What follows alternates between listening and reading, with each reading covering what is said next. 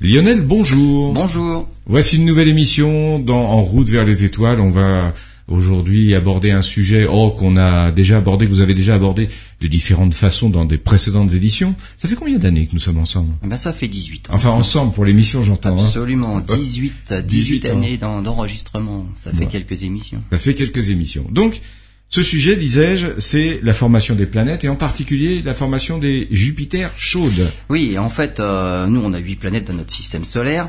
Euh, et on a découvert depuis 95 maintenant de nouvelles exoplanètes. On en est à plus de 5300 exoplanètes. Alors en quoi ces découvertes sont importantes? Évidemment, dans la recherche de vie ailleurs dans, dans l'univers, ailleurs que sur Terre, puisqu'on n'en a même pas trouvé ailleurs que dans le système solaire. Mais donc on chercherait éventuellement des planètes qui abriteraient la vie ailleurs dans notre galaxie.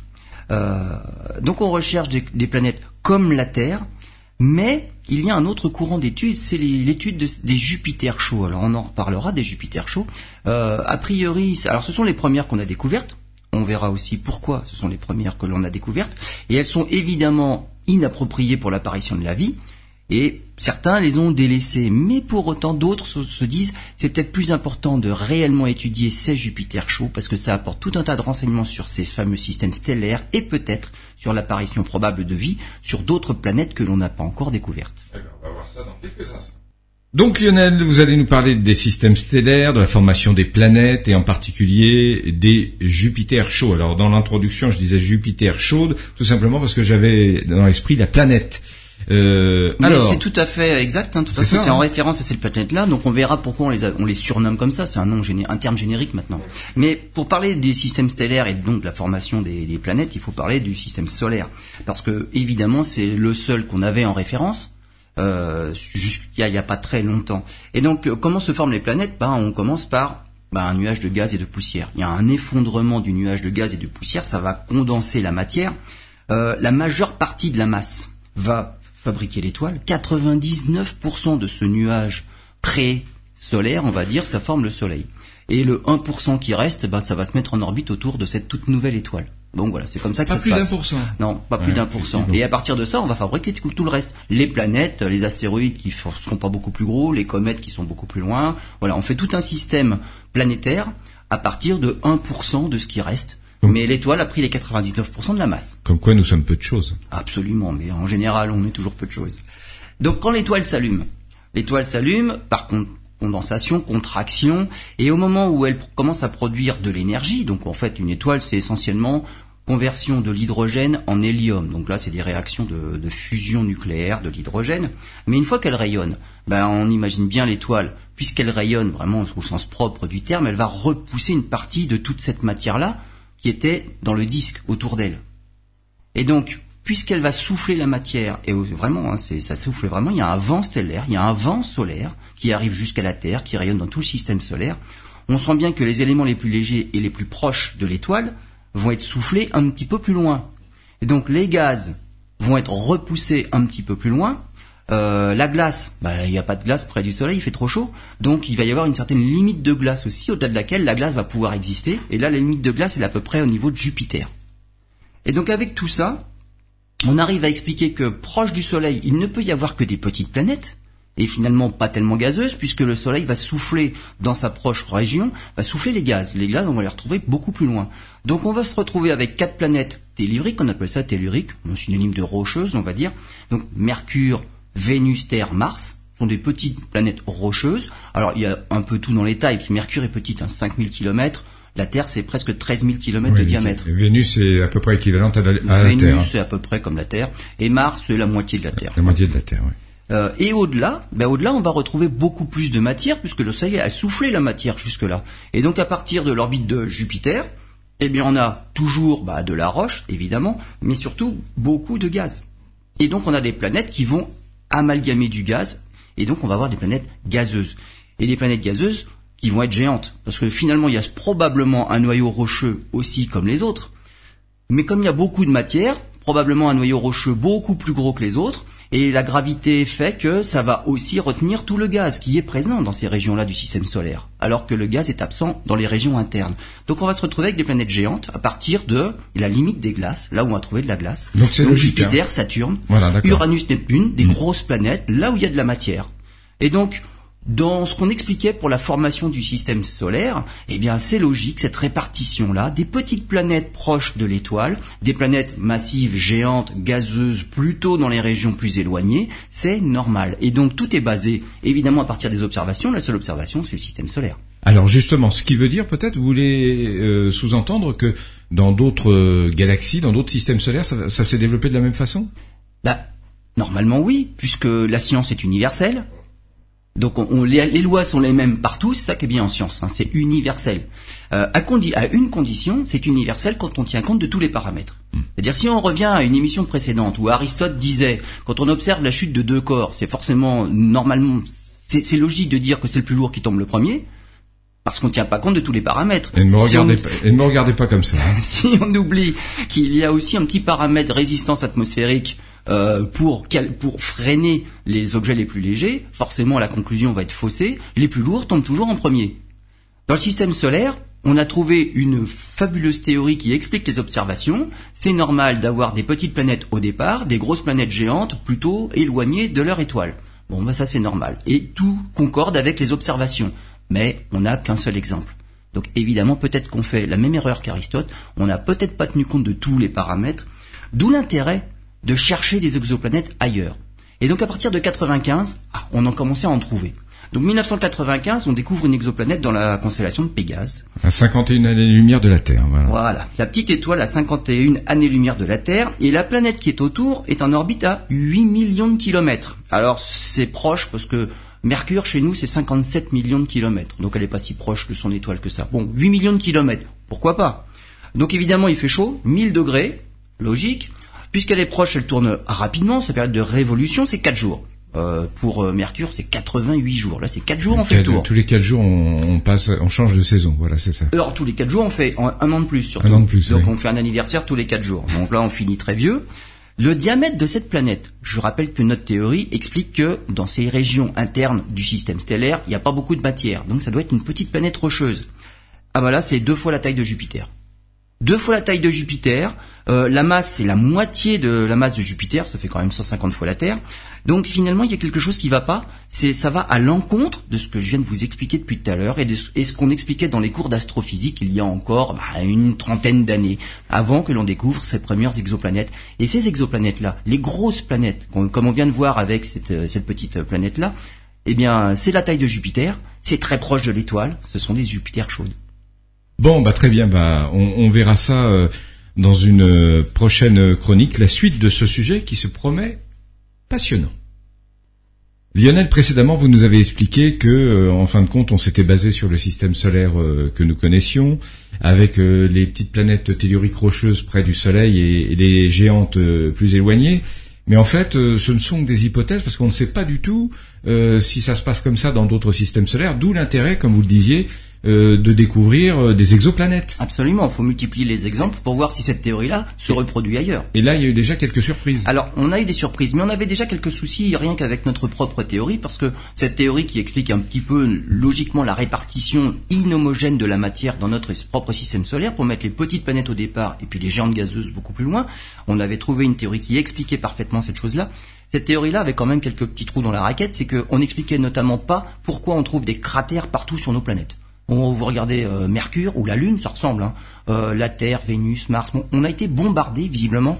Et ce grand bombardement, on a appelé ça le grand bombardement tardif. Sauf, que la Terre, on le voit plus parce qu'il y a eu l'érosion, le mouvement des continents, la Terre etc., avec, Avec l'activité géologique, on va dire, euh, la Terre n'est vraiment pas une planète morte. Et puis l'activité humaine aussi. Hein. Donc on a vite fait de combler tous les cratères qui existaient. Euh, et donc on les, on les voit quand même beaucoup moins. La végétation aussi a recouvert une bonne partie, et puis la Terre c'est quand même les trois quarts d'eau, et donc les cratères sont dans l'eau. Donc euh, c'est vrai qu'on les voit un peu moins sur Terre, mais néanmoins il en reste quand même beaucoup. En revanche, si vous regardez la Lune, vous regardez Mercure, c'est entièrement cratérisé. Sur Mars, il y a des cratères, sur Vénus, il y a des cratères. Et donc euh, cette théorie, euh, on va dire, qui expliquait tranquillement comment se formaient les planètes, à quels endroits elles se formaient dans le système solaire, et des orbites bien circulaires pratiquement pour toutes, ça n'explique pas ce grand bombardement tardif. Donc on avait quelques petits soucis à expliquer certaines observations quand même du système solaire. Et effectivement, quand on a commencé à découvrir les exoplanètes, là, on a trouvé d'autres soucis et on s'est dit, il va falloir faire quelque chose. On a parlé de, la première exoplanète, hein, 51 Pégasi B, donc dans la constellation de Pégase. Et donc c'est une géante gazeuse. Nous, on les met quand même assez loin, la géante gazeuse. Hein. Jupiter, c'est 650 millions de kilomètres. Celle-là est dix fois plus proche que Mercure. Donc là, petit souci. Une autre euh, exoplanète découverte en 2001, bon, le, son, numéro, alors il n'y a pas tellement de surnoms, hein. on, met des, noms de code HD 80 606b. Euh, la différence entre son point le plus proche de son étoile et le point le plus éloigné de son étoile, c'est un facteur 30.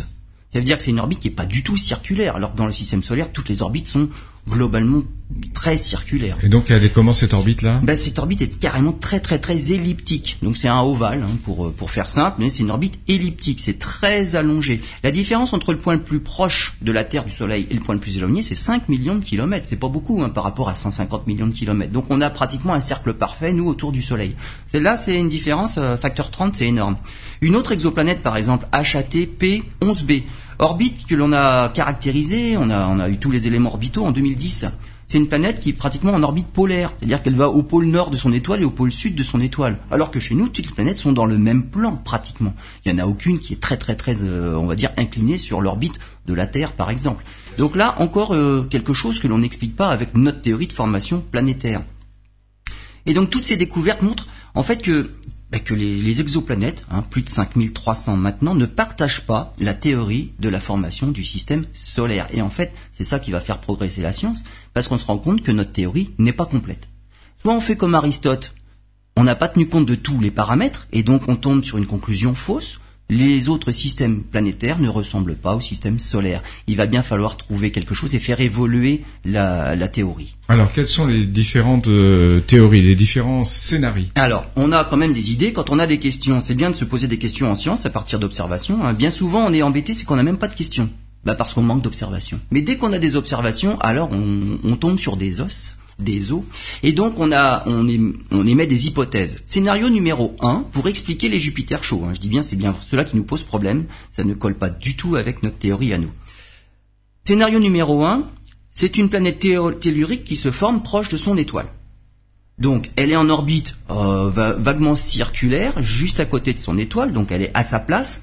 Et par contre, de temps en temps, il y a des objets qui viennent de très loin qui viennent la percuter parce que les objets qui sont très éloignés peuvent avoir leurs orbites modifiées. Ils se, ils se perturbent les uns les autres, hein, donc certaines orbites, euh, certains corps changent d'orbite et ils peuvent se retrouver projetés vers l'intérieur du système stellaire. Et donc, ça peut s'écraser sur ces petites planètes qui sont proches. Et ces objets qui sont loin vont apporter de la matière. Donc en fait, une planète tellurique, on va dire comme Mercure, mais alors dix fois plus proche de son étoile, est bombardée par des comètes, des astéroïdes, et elle va gagner de la matière, elle va gagner du gaz qui vient de loin finalement. Donc c'est un apport de gaz, on appelle ça l'accrétion, un apport de gaz qui vient de loin sur une planète qui est déjà proche de son étoile. Bon, et peut-être petit à petit ça peut transformer en Jupiter chaud. Scénario numéro 2. C'est une planète qui s'est formée loin de son étoile, donc là on a dit il y a beaucoup de matière, beaucoup de gaz. Donc déjà, euh, déjà une, une, planète assez, une planète rocheuse, mais qui va amalgamer le gaz là où elle est. Et le gaz va la freiner.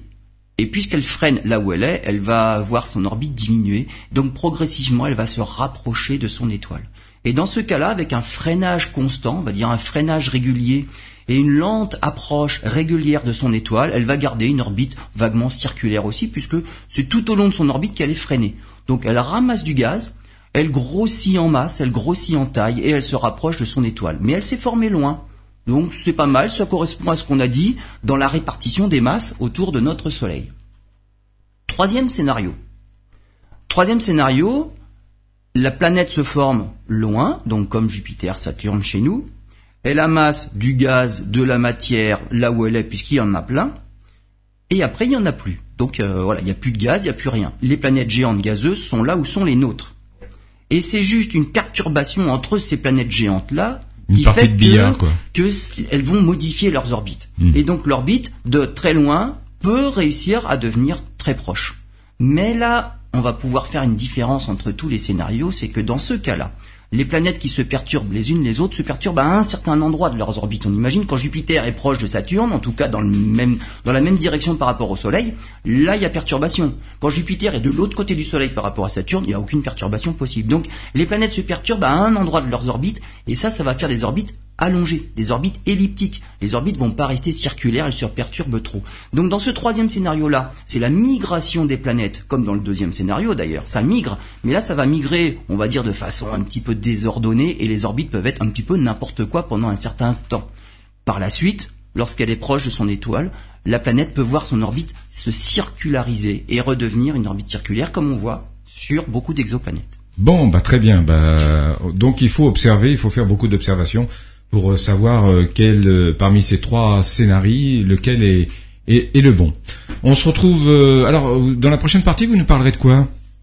Eh ben, à partir de certaines observations, finalement, quels sont les scénarios parmi ces trois-là? Quel est celui qui marche le mieux? Parce que si c'est aucun des trois, c'est qu'on n'a pas encore émis toutes les hypothèses, il faudrait chercher quelque chose. Mais finalement, vous allez voir que oh, on arrive peut-être à expliquer certaines choses, mais des choses qui nous permettront à la fin d'améliorer notre théorie pour notre propre système solaire et de pouvoir expliquer encore mieux ce qu'on ne pouvait toujours pas expliquer chez nous. Eh ben, on verra ça. Alors Lionel, aujourd'hui, vous allez nous parler des, enfin, essayer de nous expliquer comment se forment ces planètes Jupiter chaud, parce qu'apparemment il y avait, euh, vous nous disiez qu'il y avait trois euh, scénarios, trois scénarios, et, que pour l'instant, on bah, on n'a pas de preuves, on ne sait pas trop euh, lequel est le bon. Bah, c'est en fonction des observations. On regarde ce, qu'on, ce que l'on voit finalement, et on va pouvoir trancher entre l'un de ces trois scénarios. Alors, on a deux scénarios, le numéro 1 et le numéro 2, qui gardent des orbites circulaires. Et le, scénario numéro 3 fait passer euh, les, planètes sur des orbites elliptiques avant de se circulariser à nouveau. Mais la circularisation d'une orbite, ça prend du temps. Et donc c'est peut-être ça, en observant les orbites des planètes, qu'on va pouvoir, faire le tri et on va pouvoir choisir entre lequel des trois c'est les bons. Et effectivement, euh, on connaît maintenant, parmi toutes les planètes, hein, 5300 euh, et quelques exoplanètes, deux douzaines de Jupiter chauds avec des orbites elliptiques. Donc là, ça pencherait plus en faveur du troisième scénario, c'est-à-dire perturbation gravitationnelle entre deux planètes. Alors deux planètes géantes, parce que quand on a Jupiter, c'est quand même très massive.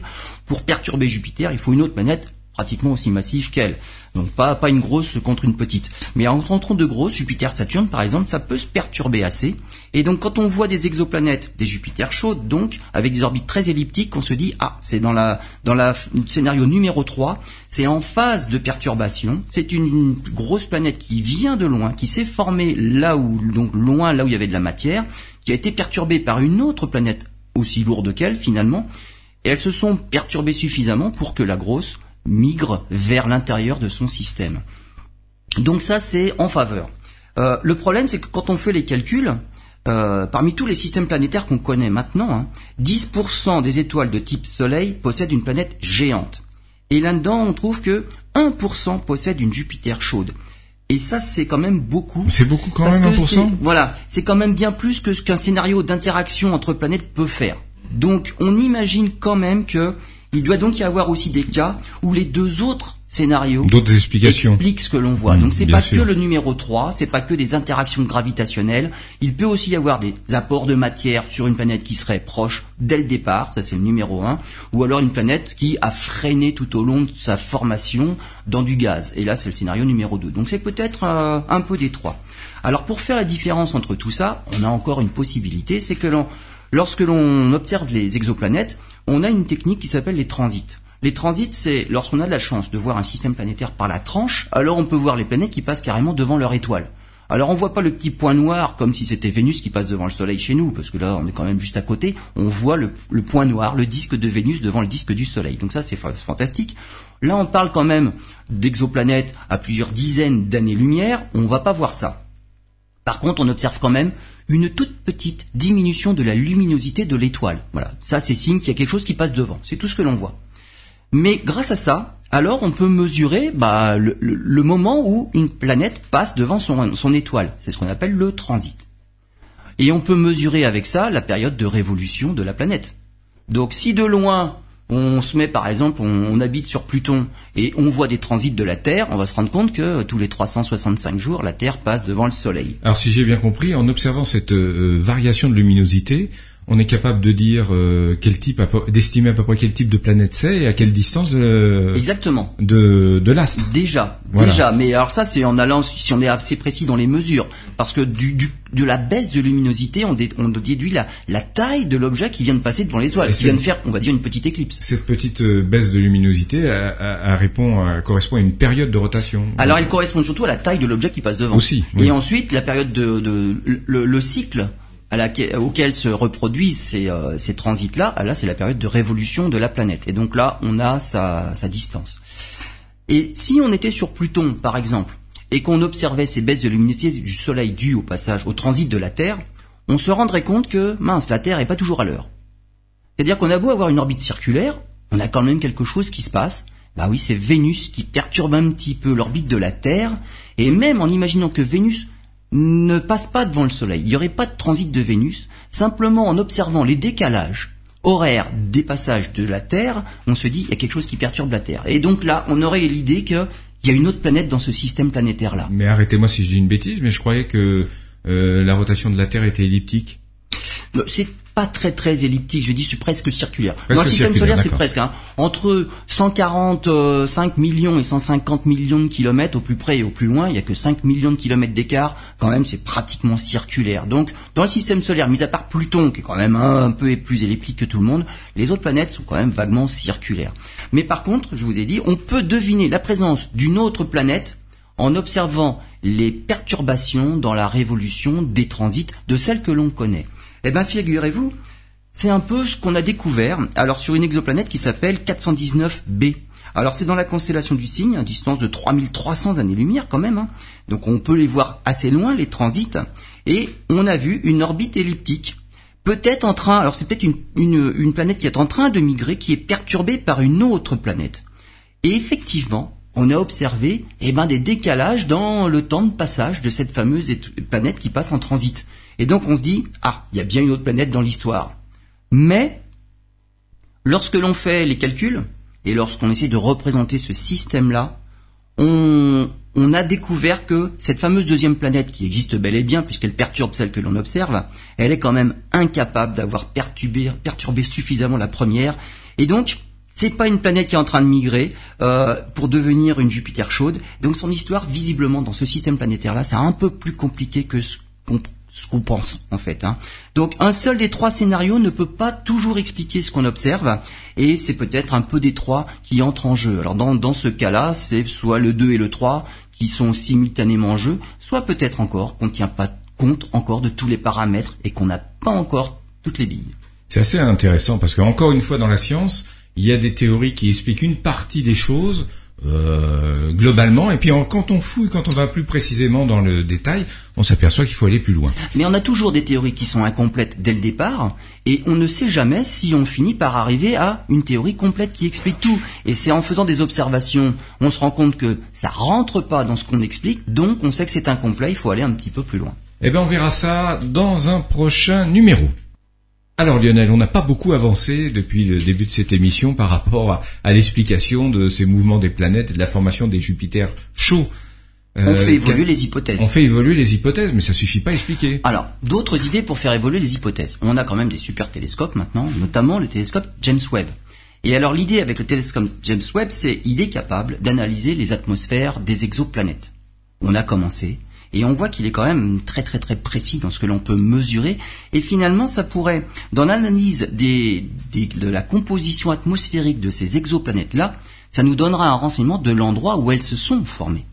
Parce que dans tous les scénarios, euh, on, on sait où se trouve le gaz, finalement, on voit où doit se retrouver la planète à la fin, mais de la composition atmosphérique, on sait si elle peut se former sur place proche ou si forcément elle vient de loin et elle a migré. comment elle a migré.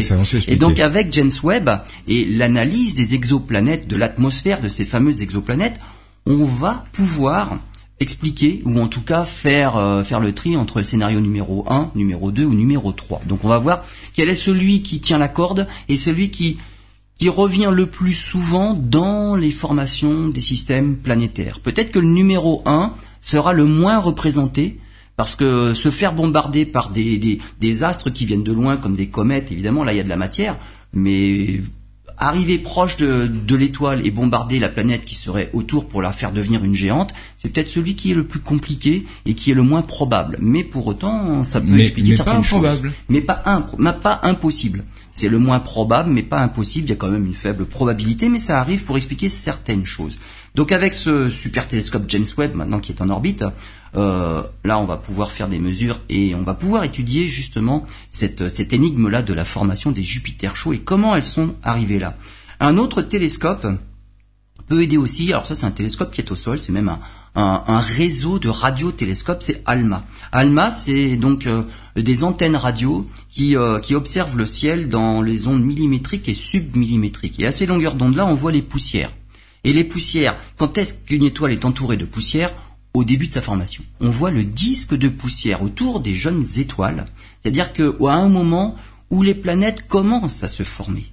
C'est-à-dire que là, si on voit des grosses planètes déjà proches de l'étoile, les, les Jupiter chauds numéro 1, on va Oui. dire c'est peut-être ça. Si ça. on trouve beaucoup de grosses planètes qui sont toujours plutôt éloignées de l'étoile, c'est plutôt scénario numéro 2 ou numéro 3. Donc avec ALMA, donc dans, les, dans le domaine de la, de- des ondes radio et de submillimétriques, on voit des disques de poussière et on peut étudier euh, des systèmes stellaires et des systèmes planétaires au début de leur formation.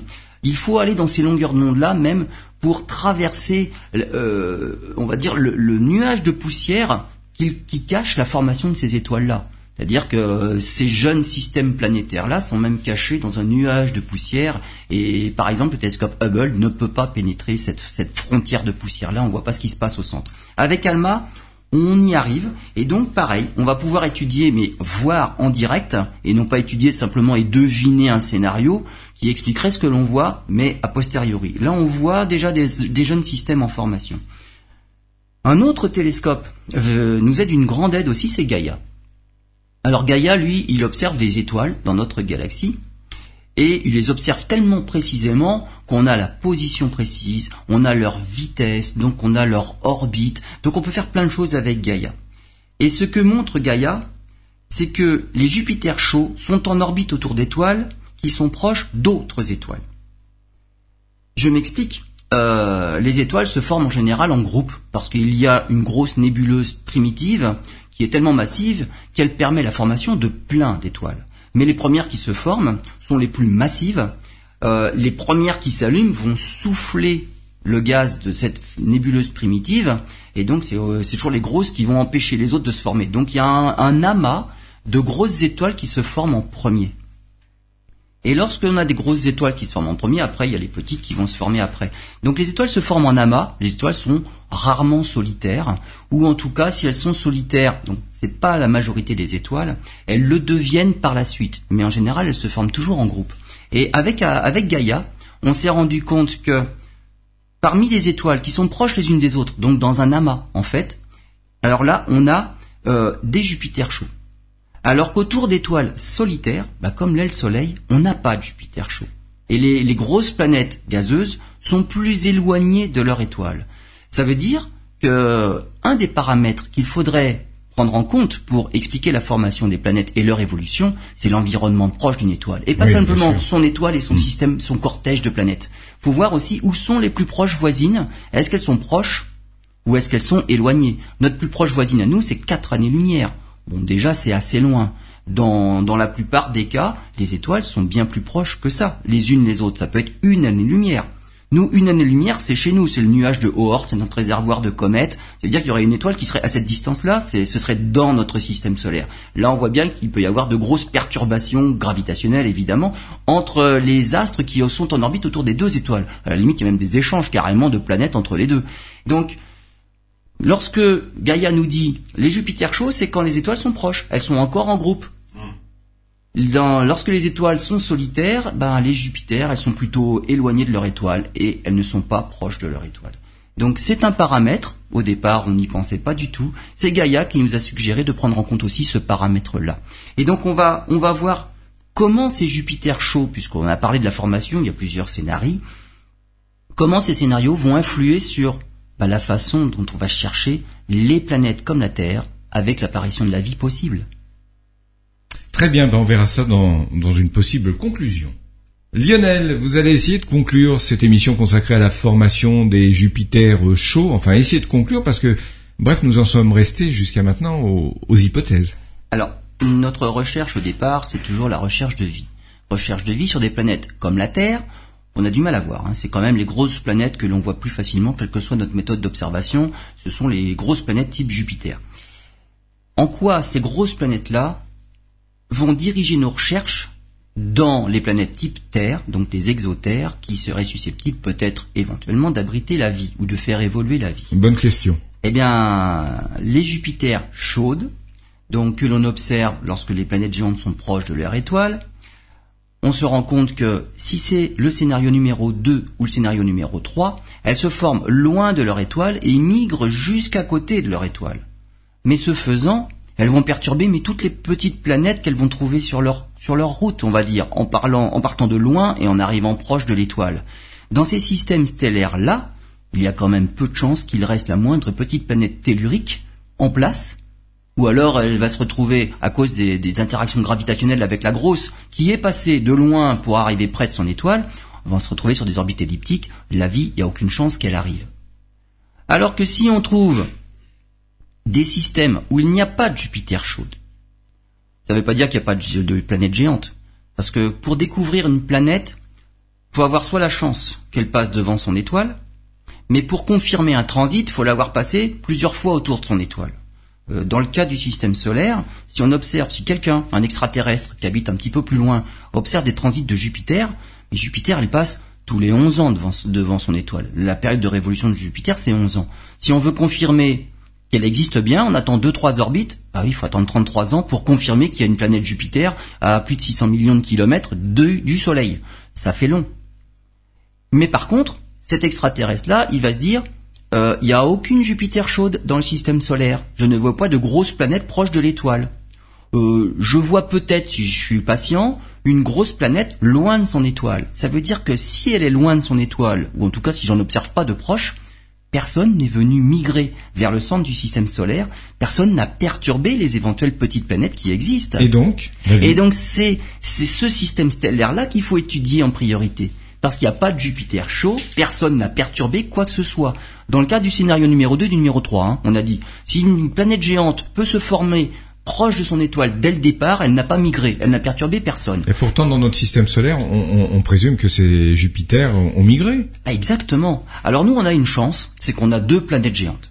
Donc, dans notre histoire de la formation du système solaire, on va quand même euh, répondre à l'énigme, mais pourquoi y a-t-il des cratères sur Mercure, sur la Lune, sur la Terre, Mars, Vénus? On a posé la question au début, on va quand même donner la réponse c'est qu'effectivement, on a des planètes géantes qui se sont formées loin de notre étoile, ça on l'expliquait depuis le début.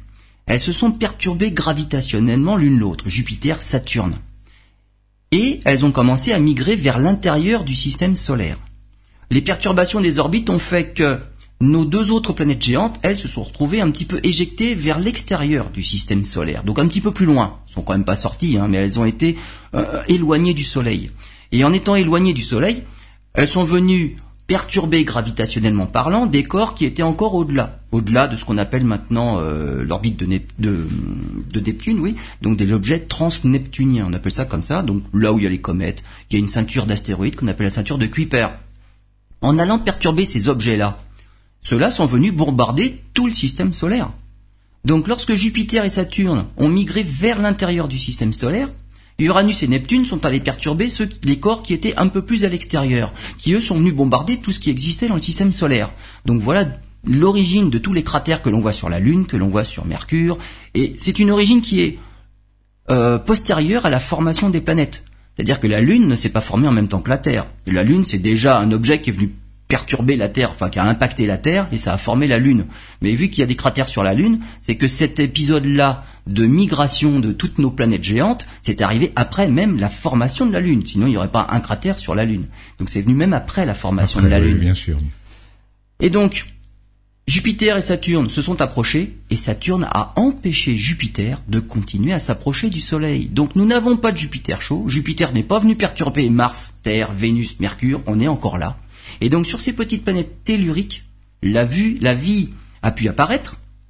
On la cherche toujours sur Mars. La vie n'a peut-être pas pu évoluer partout pareil. Parce que l'apparition de la vie, on pense que c'est quand même un phénomène qui est relativement courant partout. Les briques de la vie, on va les trouver partout, il n'y a pas que sur la Terre. Mais la Terre a bénéficié, on va dire, de conditions favorables pour qu'elle puisse évoluer. Mars, rapidement, Mars a perdu son eau, a perdu son atmosphère, et finalement, la vie n'a pas pu évoluer suffisamment. Donc on cherche des traces de vie, on ne cherche pas de la vie euh, actuelle. D'où ça serait intéressant d'une prochaine émission que vous abordiez la question de la vie produisant elle-même son autodestruction. C'est assez intéressant. Sur Mars, on pense que c'est ce. Ce sont des théories qu'on développe actuellement. Les, hein. premières bactéries, les premiers micro-organismes, euh, finalement, ont rendu la planète euh, carrément inhabitable pour la suite. Donc la vie n'a pas pu évoluer. Euh, si elle existe, faut pas la chercher en surface. Et donc, grâce à l'observation de, de, de toutes ces exoplanètes, on en est à plus de 5300 aujourd'hui alors on fait évoluer nos scénarios de formation même du système solaire, ça a bien évolué, on en prend en compte de plus en plus de paramètres qui expliquent tout ce que l'on observe autour des autres étoiles. Et ces fameuses Jupiter chaudes, qui sont inintéressantes pour l'apparition de la vie, puisque c'est pas sur une grosse Jupiter où il fait 1000 degrés que l'on va trouver la vie, on va même pas la chercher. Mais par contre, ça va empêcher la vie d'être apparue sur des planètes telluriques qui auraient pu se former en même temps qu'elle. Donc dans des systèmes où il n'y a pas de Jupiter chaud, alors peut-être qu'il existe des planètes de type de la Terre, avec une atmosphère ayant la bonne composition, où la vie a peut-être pu évoluer. C'est ça qu'on va chercher. Eh ben, c'est passionnant tout ça. Merci Lionel, et puis à bientôt pour de nouvelles aventures.